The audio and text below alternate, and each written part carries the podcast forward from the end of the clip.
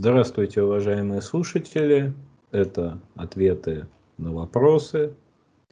А, и начнем мы с вопросов, с вопроса такого пользователя Алены Петрович. А, мне кажется, Леонид Александрович больше философ, чем психолог. А вот кто из философов ему ближе? Ну, я уж точно не философ, потому что сказать про себя философ – это выдать себе какую-то высшую оценочную категорию. Философ – это же не профессия, это способность смотреть на мир, видеть какие-то неожиданные связи. Я просто, как мне кажется, обычный здравомыслящий обыватель, не более того. Но и не менее того, по нашим временам это немало. А кто из философов мне близок? Я могу сказать, кто мне не близок. Вот мне не близок, допустим, философ Ницше. Не потому, что его использовали там нацисты, все чушь собачья, мало ли кто кого использовал. А мне просто не нравится это вот слишком блестящая литературная форма. Она меня отталкивает. Очень хорошо пишет, очень, ну не хорошо, это хорошо, это сказать ничего не сказать. Вот, очень сакрально пишет, и меня это отталкивает. Вот, значит, э, а допустим, э, немецкий же философ Кант, который писал, ну, несравнимо, несоизмеримо хуже Ницше, он мне как-то поближе будет, хотя я не могу сказать, что я великий знаток Канта. А вот Шопенгауэр – это тоже неоидеалист, как Ницше. Вот мир и вселенная, как воля представлений вам. Вот как? тоже он мне не особо читал, я все его афоризмы житейской мудрости. Слишком блестяще, понимаете? Вот если вы берете предмет, и он такой острый, такой тонкий, такой сверкающий, то у меня первая мысль – палец порежу. Я бы что-нибудь более закругленное, более такое, значит, туповатое – вот. Э, ну, из последнего, что я читал, я читал, точнее, пытался читать историю западной философии Бертрана Рассела. Это не первая моя попытка, я, в общем, более или менее даже одолел эту книжку. Книжка научно-популярная, ну, информативная и хорошо написанная. Вот, это если говорить о людях, которые... Да, Паскаль вот мне нравится, он тоже писал блестяще, к сожалению, у него это не отнимешь, есть у него такая особенность. Но как-то паскалевский блеск мне не так меня слепит или слепит, как, значит, Ницше Шопенгауэр. Вот, если, значит, брать философов в широком смысле слова, то есть людей, которые знаете, определение вот в Пиквикском клубе, там они, Пиквик, встречает Джингли. Джингли – это бродячий актер. И он его спрашивает, кто вы по профессии. Тот говорит, я философ, как всякий, кто размышляет о природе вещей.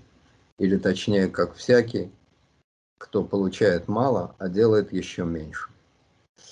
Вот эм, если брать философов в таком более широком смысле, как людей, которые получают мало, а делают еще меньше, ну то есть писателей, например, вот, то, ну, многим я их считаю просто философами, потому что они оказали определенное влияние на мое мировосприятие.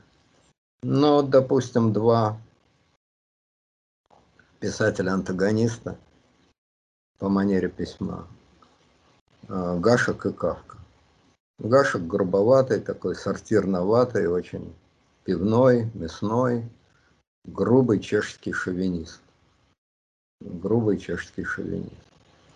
А Кавка больной еврей, оторванный совершенно от любой реальности, значит, живущий в мире своих, своих проблем и сновидений. Вот они мне оба достаточно близки, как мне кажется, они оба описывают отстраненный фантастический мир бюрократической реальности, или, если хотите, описывают структуры социальной жизни, в каковые структуры с большим трудом влезает человек, будь то толстяк, накачанный пивом, как швейк с рогаликами, или будь то совершенно с теловычитанием сумасшедшие герои Кавки. Вот это, естественно, ни тот, ни другой не считаются философами. Но соотношение социальных структур и, значит, э, человеческого тела и человеческого, человеческой души, они описывают. Вот просто пример того, что я на свой лад понимаю под словом философия. Ну, вам просто, наверное, симпатичные люди из Уфы. Вот. Я каждый день прохожу мимо таблички «Здесь жил писатель и коммунист Ярослав Гашек». Вот. Ну, Кавка-то у вас не жил? Ну, Кавка не жил, да, но Кавка... Кавка вообще в трансцендентальном пространстве жил, да, поэтому в каком-то смысле он тоже уфимец. Вот. Хорошо, а, перейдем к следующему вопросу. А, следующий вопрос от пользователя Уля Ден... Денис или Денис, прошу прощения, если неправильно произнес. А, вопрос, дорогой Леонид, что вы думаете о предложении Чайки о казаках? Президент России Владимир Путин поддержал идею о создании казачьих подразделений в составе Росгвардии, сообщил полпред главы государства в Северо-Кавказском федеральном округе Юрий Чайка. А, это что, на гайке вернуться? На гайку до черта, они, по-моему, давно существуют, такие ряженые с нагайками. Что тут нового -то? Может быть, им какие-то гипер, гипер нагайки дадут, гиперзвуковые нагайки. Ну вот, э, это, может, было бы что-то новое, действительно. Он взмахнул, ты свиста не услышал, а он тебя хряк пол бы этой самой ногой. Не таскайся, сучара, не будь иностранным агентом не слушай эхо Москвы. И еще раз, опять ты не, не услышал, потому что она гиперзвуковая, а он тебе промеж буркал засветил. Ну, может это, не знаю. А так-то казаков до хрена, я их даже в Москве на улицах встречаю, хотя Москва никогда вроде казачьей столицей не была. Но может это правда какие-то статисты с очередного, значит, э, сериала, то есть это не сериал, поставленный Чайкой и Шойгу, а сериал, поставленный там каким-то другим режиссером. Этого я просто не знаю. Но в принципе, ну, актеры актеры. Стати, статисты, массовка. Ну, бывший генеральный прокурор, видимо, не в курсе, что все-таки э, деятельное участие в свержении самодержавия, если уж он пустился в аллюзии, именно сыграло казачество. Вот, оно тоже поддержало.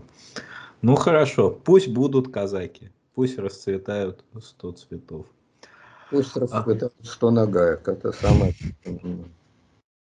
Именно так. А, хорошо. Следующий вопрос от пользователя Фульманолог.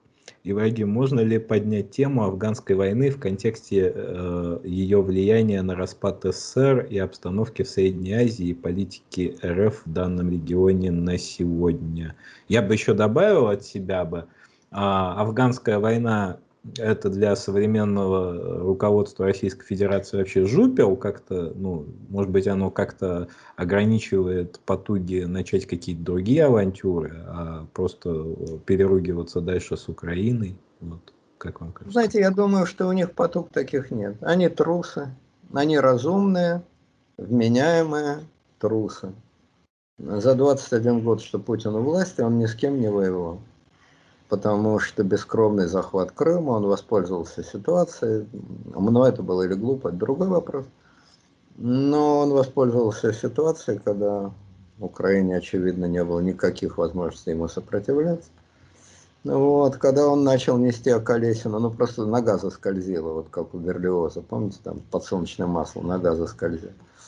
Когда нога заскользила к Новороссии, он очень быстро увидел трамвай, резко отдернул ногу двумя руками вцепился в поручень и устоял.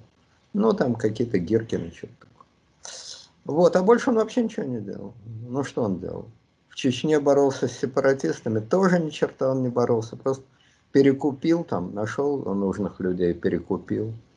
Ну, грузинская война, это вообще анекдот.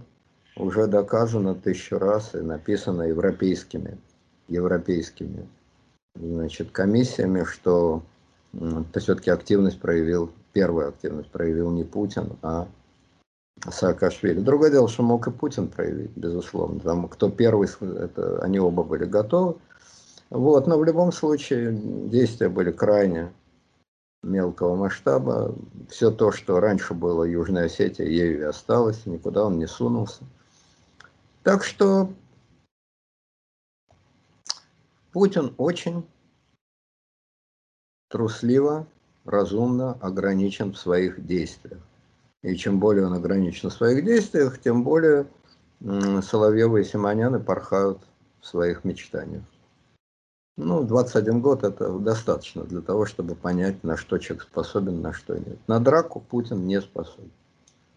Ни с кем и никогда. Языком молоть способен. Как, кстати сказать, все современные политики. Все. Языками они мастера. А что касается Афгана, то ну, в общем, непонятно, склонны талибы действительно, значит, вторгаться э, в Таджикистан или нет. Пока что вроде бы не склонны. Им хватает для издевательств их территории. Другое дело, что беженцы, сотни тысяч беженцев, без всяких талибов могут рвануть Таджикистан. Что с этим делать, я думаю, ни таджикское, ни тем более российское руководство понятия не имеют. Ну, наверное, будут пытаться решать проблемы по мере их поступления. А что касается афганской войны, я не думаю, что она очень значима для а, российского руководства. Еще раз, они без всякой афганской войны ни с кем драться бы не стали. Никто из них в Афгане не был, никто из них никакого отношения к афганской войне не имел, никакого личного опыта и никаких личных сантиментов у них нет. Они вообще ни в одной войне никто не участвовал никогда. Ну, вроде Сечин там чего-то в 80-е годы был не то в Анголе, не то в Венесуэле, ну, может. Он переводчик, по-моему, с португальского был. Ну, переводчик, это же, понимаете, чего он переводил, с какого? С Калашниковского на, значит, э, М-16, так кажется, это, или там на УЗИ. Непонятно. Я не хочу копаться в героической биографии Игоря Ивановича. Но, в общем, все остальные нигде они не воевали, ничего они не делали. И менее всего склонны в свои 70 лет начинать героическую военную биографию. Ну, как э, покойный Доренко говорил о том, что нами правят филологи. Че-че? Э, покойный Доренко говорил, нами правят филологи. Ну да, да. И юристы, советские юристы. Хорошо. А, я тут объединил этим вопросом вопрос от пользователя Вадима, от пользователя Любовь Давыдовой и вот еще один вопрос от пользователя Любовь Давыдова. БАМ уже собираемся строить руками заключенных. Точно 21 век на дворе. Я объясню контекст этой новости о том, что ФСИН а, Федеральная служба исполнения наказаний э, приняла решение использовать труд э, заключенных на строительстве. А вот этот вот э, призрак прошлого, он никому не создает никакого дурного настроения. Вы знаете, я не то чтобы интересовался этой темой, но мне кто-то сказал, опять же, вот 21 век на дворе. Кто-то где-то что-то сказал а проверить мне было не досуг. Что вроде бы в самой идеальной стране 21 века, то есть в самих Соединенных Штатах, заключенные работают. Они просто вот так, как показано в кино, сидят и друг с другом балуются. Нет, вроде работают. Не знаю, так это или не так. Вот, но, говорится, слух такой есть. Э, я не думаю, но если бог с ними, Соединенными Штатами, работают там заключенные или не работают. Я не думаю, что, значит, зэки э, составляют какую-то э, мощную экономическую силу. Не знаю, сколько сейчас в России зэков. Думаю, что довольно много, там несколько сот тысяч, по-видимому. Да? Вот. Чем они заняты, кроме... Больше 300 тысяч. Вообще Больше... изначально было 800 тысяч на начало нулевых а сейчас их сократилось там прилично, в два раза почти. В два раза, 300 тысяч. Ну, не знаю, кроме шитья вот этих своих, значит, тапочек, собственно, чем вроде Ходорковский занимался. Тапочки шил, как я понимаю. Шил тапочки для того самого Сечина. Именные. Вот, значит, я не знаю, чем они кроме шитья тапочек занимаются, но я, кстати, думаю, уж простят меня пусть, или не простят э, слушатели, что я думаю, что многие зэки были бы довольны, ну, там много людей слабых, больных, там, не приспособленных к физическому труду, это понятно. Но ведь есть там и здоровые, и молодые, а что им не заработать-то? Вот он сидит, допустим, 5 лет. И вот он выходит, и у него в руках там несколько сот тысяч рублей. Плохо, что ли? Ну, несколько сот тысяч рублей, это я очень сомневаюсь. Ну почему, что... если он пять лет вкалывает, и в год ему, допустим, платят, ну хорошо, ну минимальную сумму, которую можно заплатить строительному рабочему, 10 тысяч рублей в месяц. Это же очень мало за такую тяжелую работу. Вот он 100 тысяч набежал. Ну хорошо. Еще... Реальные цифры. Вот человек вышел из мест лишения свободы. А отсидел он там полтора или два года, я уж точно не помню, но на руках у него э, было, ну, может, там пара тысяч рублей. Ну, то, есть, то есть вот, ничего, ноль. Ну, почти ноль. Ну, он эти пару тысяч пошел как бы и со мной же и пропил. Вот. Ну, надо знать, значит, э, что он делал эти полтора года. Но я думаю, что строительные рабочие, ну хорошо, не, это пусть мои там все посмеются сейчас, скажут, да, далек от народа, далек от жизни. 10 тысяч рублей зэком, совсем идиот. Ладно, пусть я ничего не понимаю, но хорошо, но все-таки строительный рабочий, ну тысячу-то он, наверное, получает в месяц, если он реально работает на стройке. Не, ну на стройке может быть, да. Да. Ну вот, значит, они работают на стройке, ну получают тысячу, ну две. Значит, это питание у них, как вы понимаете, казенное. Значит, худо ли, хорошо ли, но за пять лет сотню тысяч он получит. Ну, как, ну, допустим, полторы тысячи в месяц, 18 тысяч в год. Ну, пять лет, 90 тысяч. Ну, по-моему, это не такой плохой привар. Другое дело, если их там будут насильно, значит, э, загонять, эксплуатировать, там, высокая смертность и всякая такая штука. Это дело другого рода. Но, в принципе, для молодых здоровых людей, если у них альтернатива, э, шить тапочки или, значит, работать, ну, все-таки, все-таки не как в 30-е годы. Вот, не как там даже не в 30-е, а на царской каторге.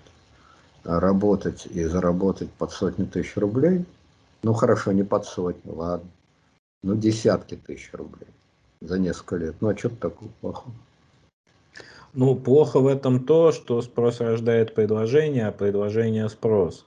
Э, если у нас, э, так скажем, эта система запустится, то люди, которые находятся на э, свободе пока еще будут не очень этому рады, потому что как-то ФСИН будет пытаться этот спрос удовлетворять, а к нему подключится и прокуратура, и будет у нас там не целая куча там молодых людей, которые сидят там за полграмма гашиша там по 6 лет, а будет у нас таких там в разы больше, и не только молодых. Да, опасность есть, конечно, такая опасность есть, безусловно.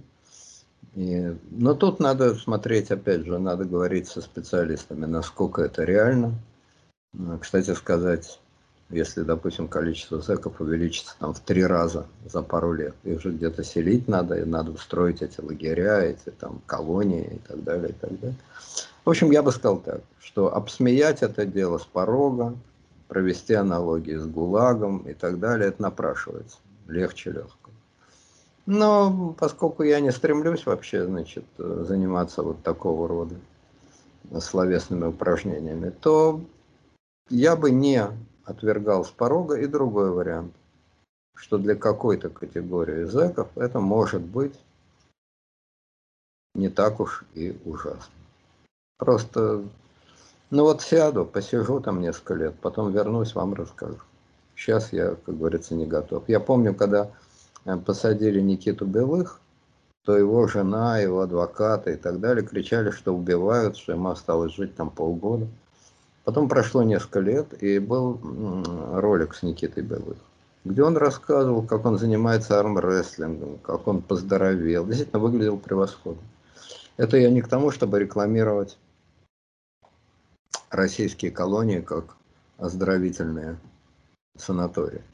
И срочно спешите, пока еще есть места, спешите занимать места согласно купленным билетам. Естественно, российские колонии отвратительны, ужасны. Это очевидно совершенно. Все колонии на свете отвратительны. Российские одни из самых отвратительных. Это очевидно. Тут обсуждать нечего. Но что более отвратительно? Скучно сидеть э, и шить эти самые тапочки. Или, если физическое состояние позволяет работать, не обязательно нужно на БАМе. Я просто не знаю. Хорошо. В любом случае, мы будем надеяться, и это, наверное, будет позитивно, если тюремное население будет в России сокращаться, Сокращ... а не увеличиться. 300 тысяч для такой большой... Для такой ну, страны. больше 300 тысяч. Больше. больше да. Ну, это минимально. Ну, опять же, понимаете, Ибрагим, тут надо, чтобы не заниматься опять демагогией, надо смотреть, а что было при Совке, сколько было зэков при Совке. Не в 30-е годы, а в 70-е, 80-е. Сколько зэков в других странах, допустим, в странах СНГ, в европейских странах, ну и так далее. Прошу прощения, я тут наврал, 511 тысяч человек. Но это все равно падение с 800 тысяч. Вот. Но опять же, надо сравнивать. Э, сама по себе цифра, это, конечно, кое-что, но надо смотреть, а сколько было зэков в РСФСР, допустим, или в СССР, ну, поделим там на два. Сколько зэков в разных странах СНГ, сколько зэков в разных западных странах, ну и так далее. Ну да, да, для контраста вообще вот э, самое максимальное, предельное вообще количество людей, которые прошли, например, через систему ГУЛАГа, оно колеблется там в районе 8 что ли миллионов человек. Это не единовременно, естественно, это вот за все время, за там 30-е годы, за 40-е годы. То есть через ГУЛАГ прошло э, где-то около 8 миллионов. То есть счет все-таки на миллионы.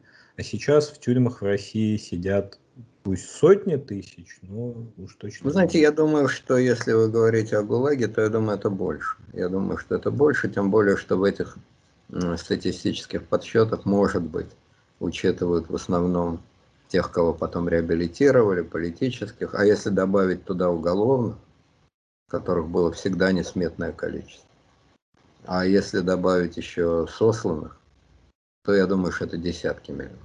Может быть, это не 100 миллионов, как там Солженицын писал, но это десятки миллионов. Если брать весь период, ну хотя бы до 53 -го года, с 17 по 53 год, я думаю, это десятки миллионов. Да. Хорошо. Перейдем э, к, следующему, к следующему вопросу. Вопрос от пользователя по имени Борис. Ибрагим, добрый день. Добрый день, Леонид Александрович. Мое почтение. Вопрос не по итогам недели, конечно, но может как раз э, в другой раз Леонид Александрович расскажет о взаимоотношениях Лебедя и Рохлина. Вот эти два генерала. Я вообще не уверен, что у них были какие-то особые взаимоотношения. Но они были знакомы, естественно, они в одной доме были, недолго, правда, Лебедь не так долго был в доме.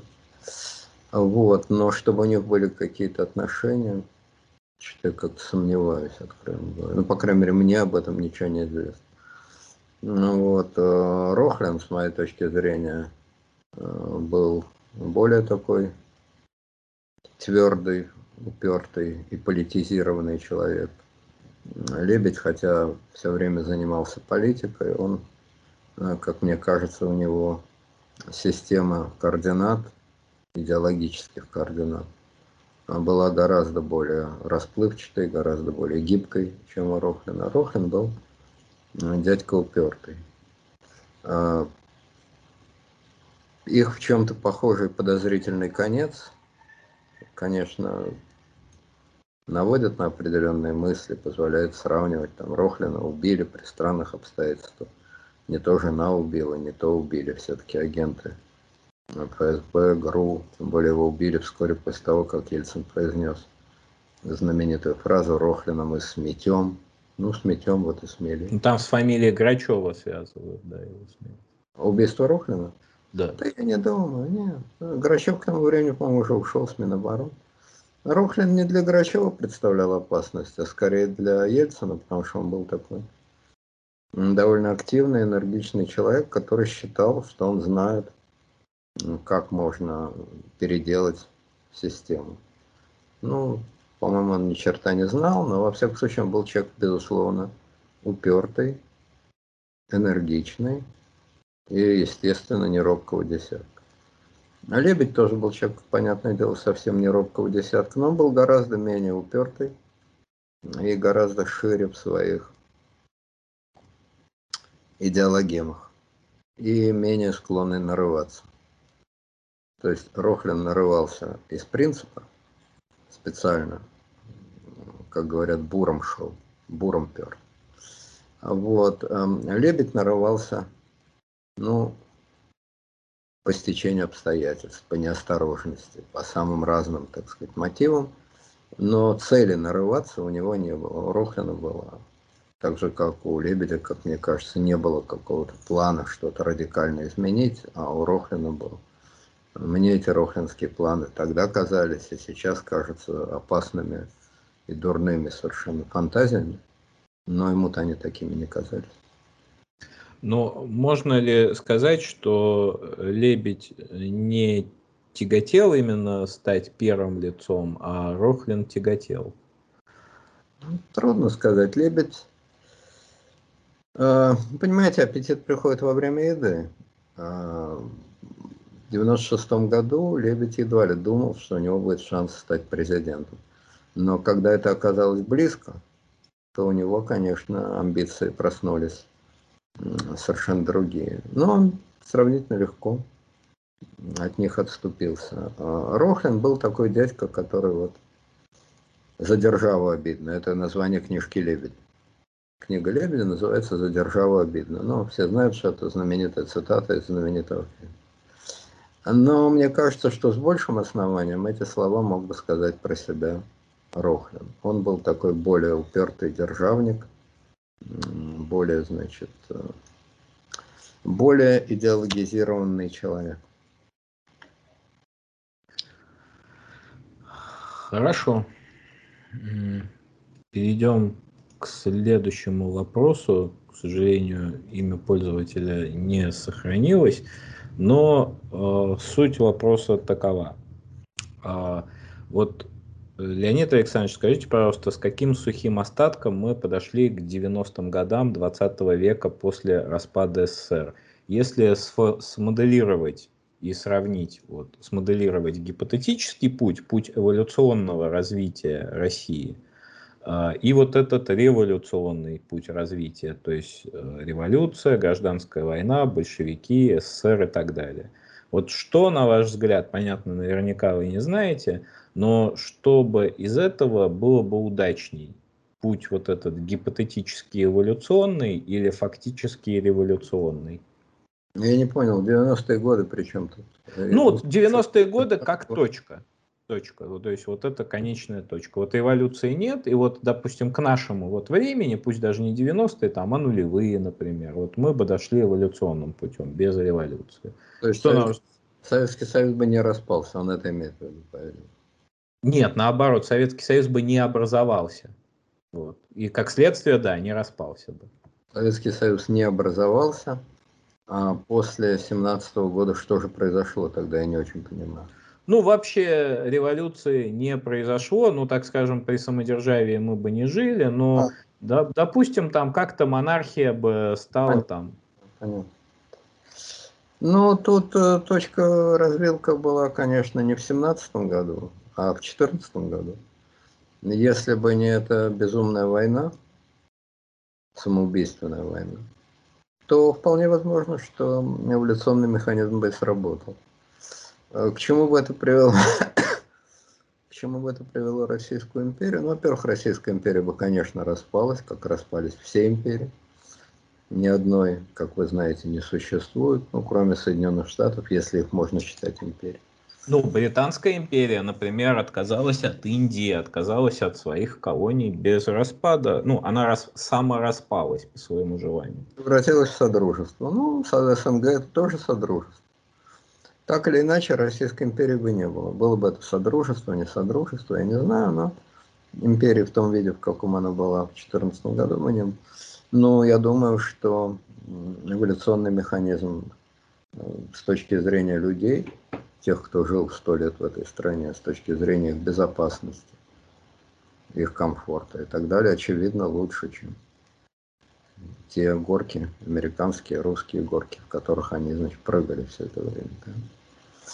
А, стала бы при этом, стала бы при этом Россия сверхдержавой, какой она не была при царе, которой она стала при большевиках, и которой она перестала быть с концом большевизма. Это вопрос неясный, потому что потенциал у России был огромный, и наиболее крупный, экономически наиболее крупный страной Европы она бы, скорее всего, стала. Но сверхдержавой, сравнимой с Соединенными Штатами, непонятно. Гадать бесполезно. А в любом случае сейчас, по прошествии ста лет, я думаю, что ни о какой сверхдержавности не могло бы быть речи.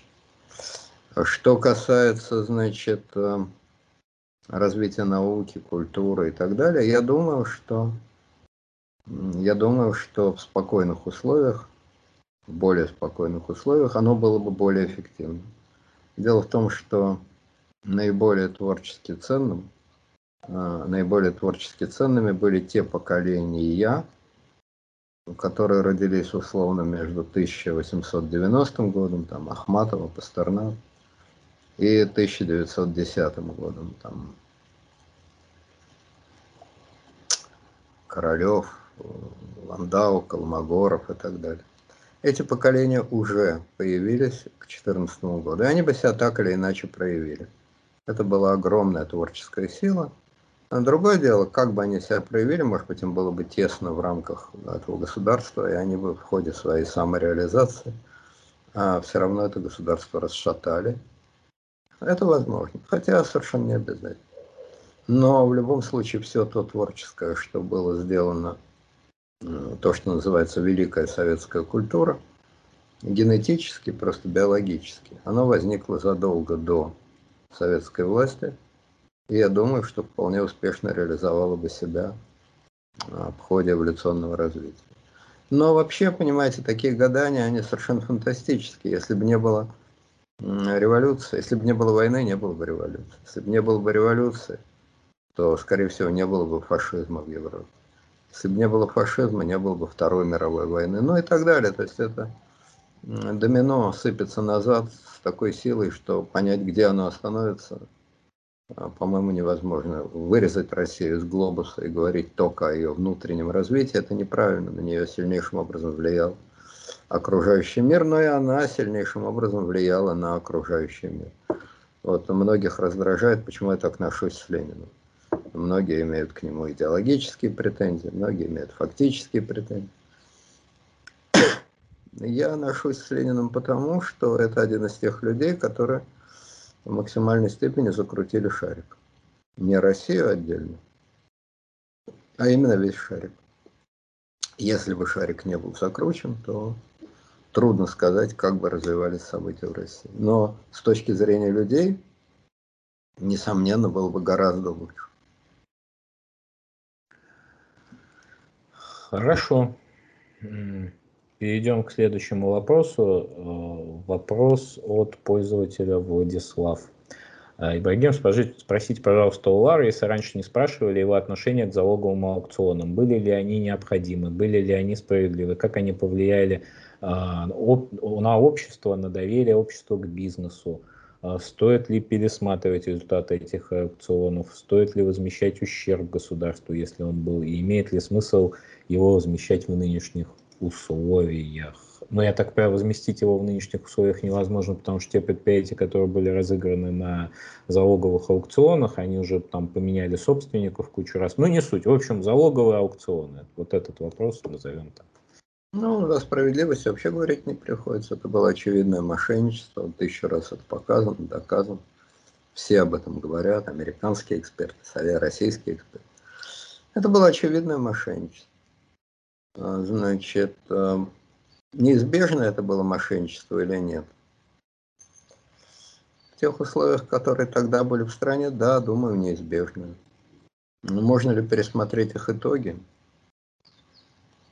Ну, по-моему, это абсурдная совершенно задача. Ну, давайте, почему бы мексиканцам не предъявить претензии к Испании по поводу Кортеса? Это было, конечно, раньше, там 500 лет прошло, а тут всего лишь 30 лет прошло.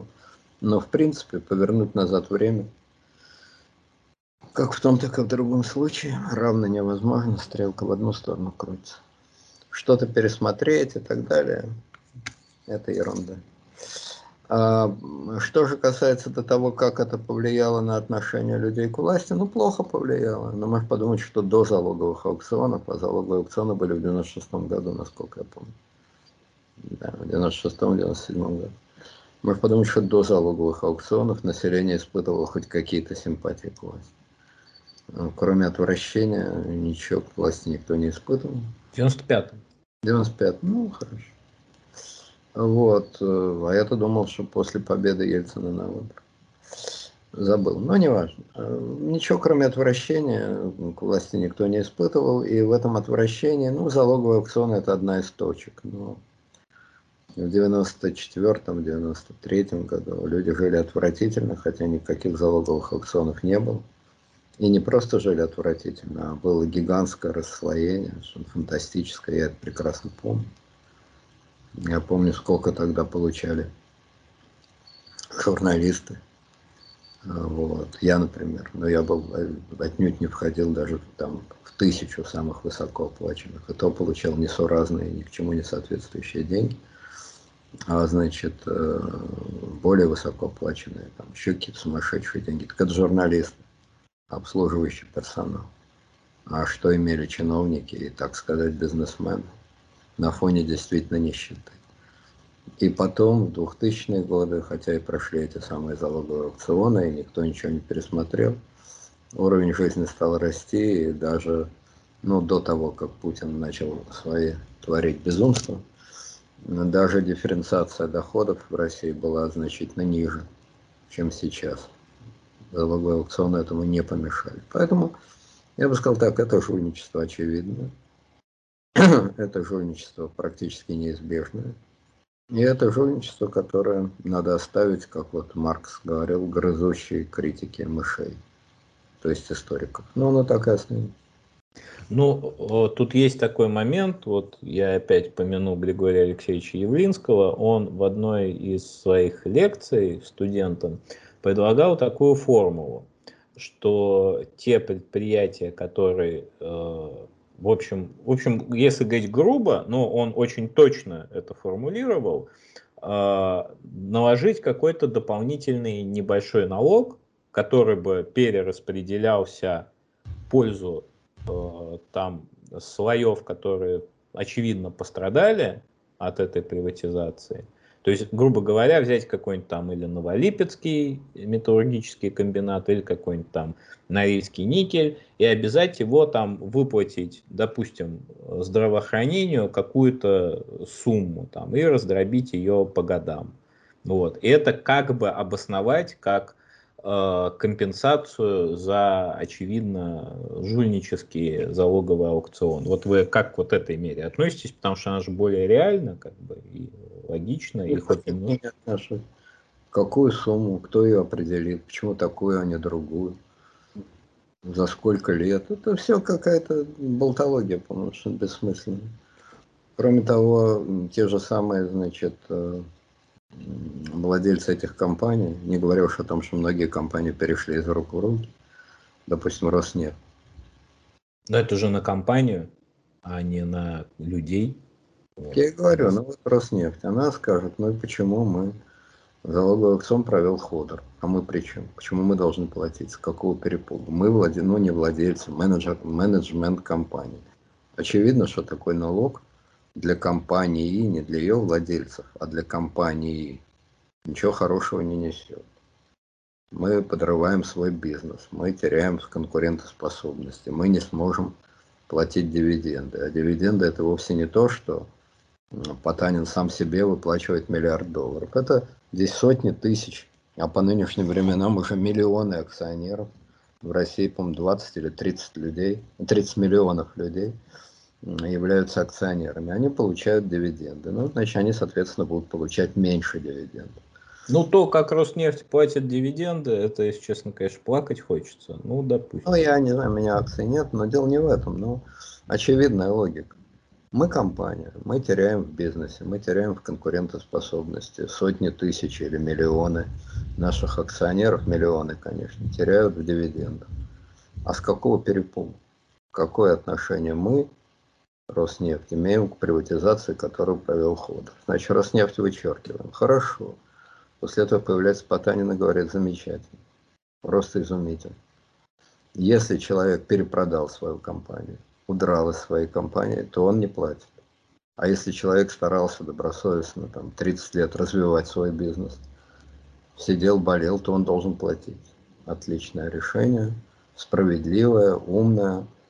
Опять же, подрывает наш бизнес, на внешних рынках, режет наших акционеров. А акционеры наши это не я, Потанин, и трое моих детей, а это миллион человек. А рабочих, которые у нас работают, вы подумали?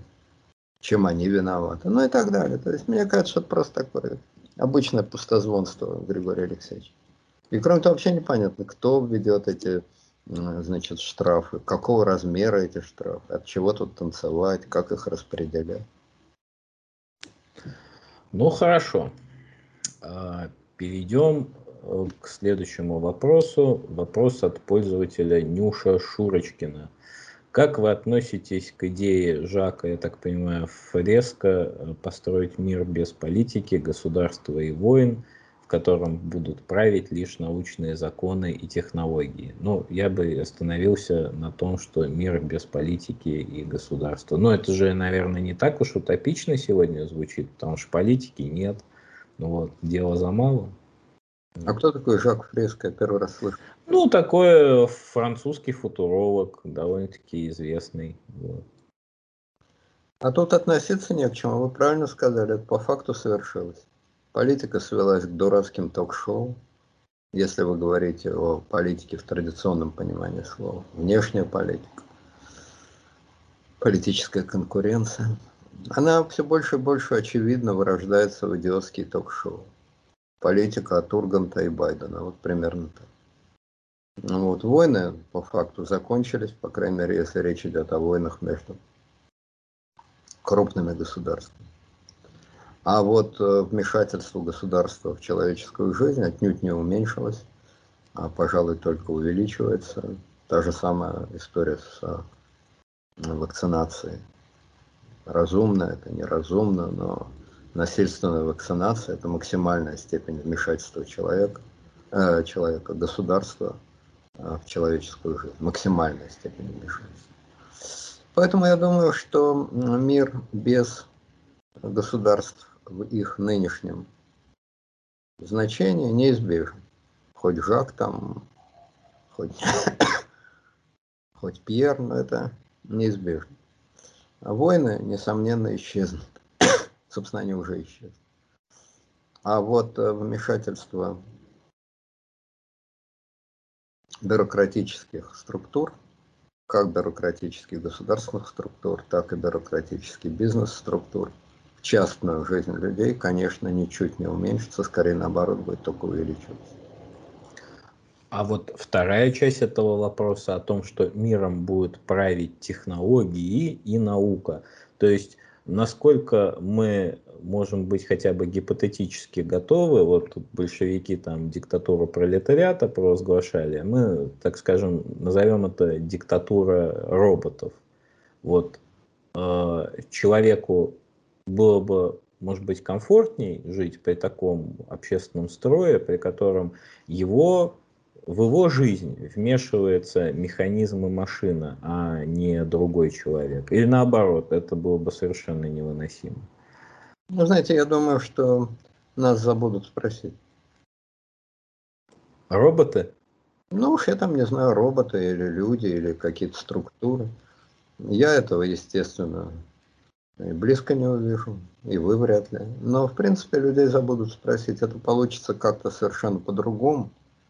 Отнюдь не так, как это пишут футурологи сегодня. Но то, что привычные нам формы общественной организации э, будут быстро меняться, в этом, мне кажется, особо Э, сомнений нет. И мы на наших глазах это произошло, сетевые организации. Ну и опять же, вот тот же самый ковид, пожалуйста. Массово, ну, насильственная, добровольно-принудительная вакцинация. Это, в общем, довольно серьезная такая штуковина. Вот. А лучше будет людям или хуже? А что значит лучше или хуже? Людей убедят, что им лучше и все. Еще раз. Что есть свобода? Осознанная необходимость. Но люди это осознают и все. Ну, давайте я вот переформулирую на более реальные э, для нас, на более насущные для нас вещи. Вот, допустим, есть бот Фейса. Вот тот, который э, в отношении вас проводит вот эту политику жесткой диктатуры. Вот. Предположим, э, что этот бот будет настроен лучше, а он будет умнее. Вы верите в то, что решение вот этого бота относительно вашей судьбы на Фейсбуке для вас были бы предпочтительнее, нежели чем э, решение какого-то там толстого противного живого модератора? Вот кто бы вам был ближе? хорошо настроенный бот или человек. Вот. Верите ли вы, что вообще этого бота можно настроить так, чтобы вам-то было комфортно? Ну, я, в принципе, придерживаюсь все-таки своей биологической группы. Да?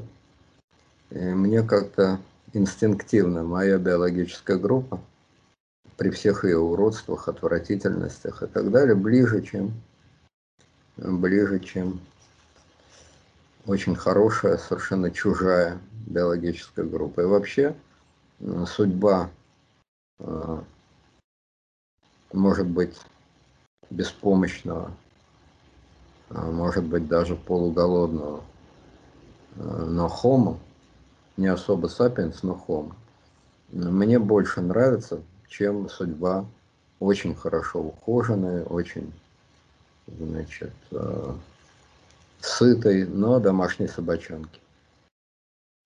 Понятно, что появляется над вами следующий уровень эволюции, для которого вы не более чем баллонка, попугайчик там и так далее. Ну, кому что нравится. Мне быть баллонкой или попугайчиком не очень нравится. Лучше быть попугаем, который летает не весь где, клюет не весь что, кричит попугай попка. Вот, непонятно зачем. Это лучше, чем быть домашним ручным попугайчиком для меня. Но, повторяю, никто спрашивать не будет. Это дело слишком серьезное. Оно разворачивается не по логике отдельных людей. Оно разворачивается потому, что называется историческая логика, которую люди так и не разгадали за эти тысячи лет. И людей спросить забудут. Точнее, им сначала объяснят, что они сами этого хотят, и они, как всегда было в истории человечества, всегда, ни разу не было иначе, добровольно и с песнями двинуться на новый виток. Хорошо. А, так, мы уже немножко засиделись. И да. И давайте тогда завершающий вопрос. Э, вопрос от пользователя э, Ренат Кинжуваев. Могла ли Россия пойти по иному политическому пути после ухода Ельцина, если бы преемником стал не Путин, а кто-то другой? Или страна все равно пришла бы к диктатуре, соблазн беспрепятственно построить самодержавие был слишком велик для любого президента? С уважением, ваш подписчик. Нет, я так не думаю. Если бы Ельцин меньше трясся над задницей своей дочери и над значит, добытыми непосильным трудом, деньгами своих родственников, и посадил бы, значит, на место Путина любого Черномырдина, да любого Степашина, прости вас. Россия пошла бы другим путем. Вот, так что Никакой фатальности абсолютно на самом деле я тут не вижу. Очень много зависело, конечно, от личности того, кого он воткнет. На это место он воткнул то, того, кого воткнул, и выросло то, что выросло. Это было более чем понятно, более чем вероятно. На это работали все скрепы, все генофонды, э, все колеи, все русские поля, все это так. Но если бы на этом месте появился другой человек, то вполне возможно, что те же самые колеи, скрепы, поля, генофонды и так далее, и так далее работали бы в другую сторону. Поэтому я не считаю, что все было абсолютно предопределено. Путинизм – это абсолютно логичное развитие русской имперской самодержавной истории. Абсолютно логично. Но абсолютно не единственно возможное. Вполне логичных и естественных путей э, в развитии любой сложной системы, как мне кажется, достаточно много. Даже развитие одного человека отнюдь не на 100% определяется его генофонд. Что ж говорить об открытой социальной системе. Поэтому очень много зависело от того, на кого сделал ставку. Ну, Ельцин. Ельцин сделал то, что сделал. Ну, и пошло то, что пошло. Ну, я так понимаю, путинизм и не самый худший был, и точно не самый лучший. Вот. Какой-то, по всей видимости, э, энный в списке. Путинизм – это русское самодержавие, ограниченное условиями, общим трендом 21 века. Если бы это был другой тренд, то и Путин был бы другим. Он любит же себя сравнивать там со Сталином, с Александром Третьим, а кто-то его с Иваном Грозным сравнивает. Но ведь это три разных человека. И не только потому, что Иван был психически больной, там Сталин по большой вероятности тоже. Александр там нормальный человек, просто водку пил. Это не только их личные особенности, это, это ситуативно. Очень много тут ситуативного. Когда данный человек приходит к власти, даже и тут возможны варианты. Но, конечно, пространство выбора резко сужается, естественно. Хорошо. Будем надеяться, что наша судьба будет не так фатально зависеть от воли какого-то дедушки. Вот. А, уважаемые слушатели, подписывайтесь на канал. В общем, вы знаете, что делать. Делайте что-нибудь. Мы тоже что-нибудь будем делать. И так к чему-нибудь мы придем.